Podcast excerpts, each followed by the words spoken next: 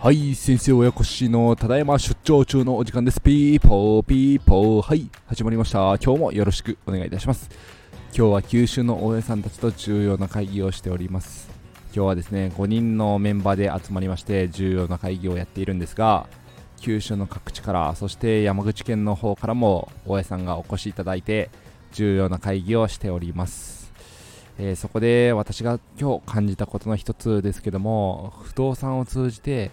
やっぱり出会うご縁は大切やなと思ったのが一つでして不動産をやろうと思うきっかけは人それぞれあるかと思うんですけども不動産をやるっていう志を持ったからにはやっぱり人生順風満帆ではなくてあのやっぱり会社に勤めたりとかやっぱりですね何か人生うまく立ち行かないことがあってこのままではいけないと思ったからこそ不動産賃貸業大家さんとして商品を作って、えー家をですねきれいに仕上げて、えー入居者さんにお貸し出しをするというような事業をやらないといけないなというきっかけを持ったんだなというのを痛感した一日でした。いやー三赤の皆さん濃ゆいですね本当に。今回3期生の皆さんとご一緒させていただいたんですがえーとまあ、ご家族さんとの時間を大事にする大家さんだったりだとか物販をされてる大家さんだったりとか整備をされてる大家さんだったりとかいろんな方がいらっしゃったんですけどもその話と別でですね子育てしながらママさんしながら物件の修繕してる大家さんの話を聞いたりしてやっぱりその大家さんのですね支えになりたいと思う話も聞いたりするとその気持ち分かると思いながらですね僕も、まあ、子ども食堂という事業というか活動をやりながら子どもたちをのびのび生活できるような地域の環境を作りたいと思っていたりしてそういうところで生活すると子育てもしやすいし子どもたちものびのび朗らかに生活できるしそういうところで、まあ、子どもが成長して、まあ、少子化も改善して家族みんなハッピーになれればいいなという感じで子ども食堂をやっている部分もあるんですけどもそれと似ている部分といいますかやっぱり頑張っている人を応援したいねっていうのが今回の重要な会議で思った次第ですね。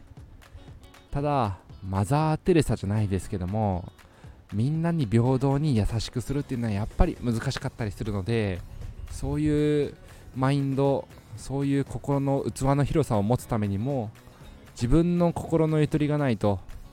まず人を愛する前に自分を愛しなさいという言葉があったりするんですけど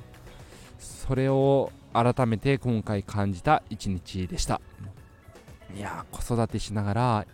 私が一家の大黒柱になるんだという女性の大江さんの話を聞いたりすると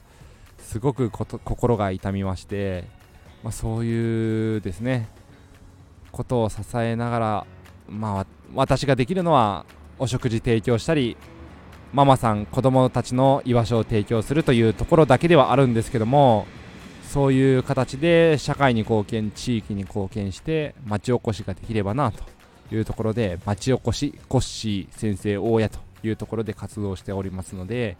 今後もこの活動は少しずつではありますけどもコツコツと積み重ねていきたいなと思っているところです、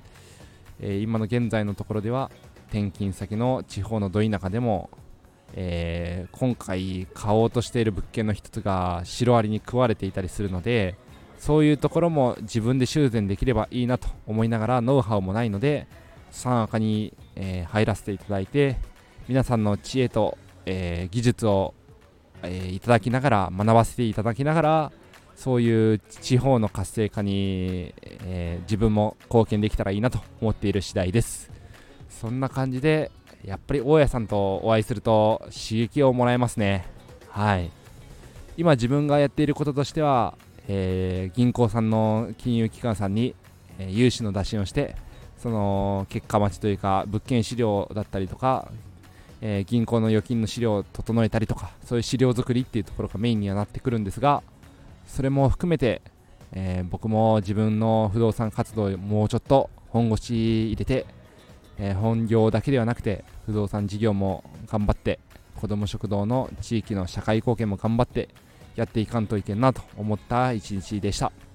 それでは今日も皆さんお聴きいただきありがとうございました。明日からも皆さん頑張っていきましょう。バイバイ。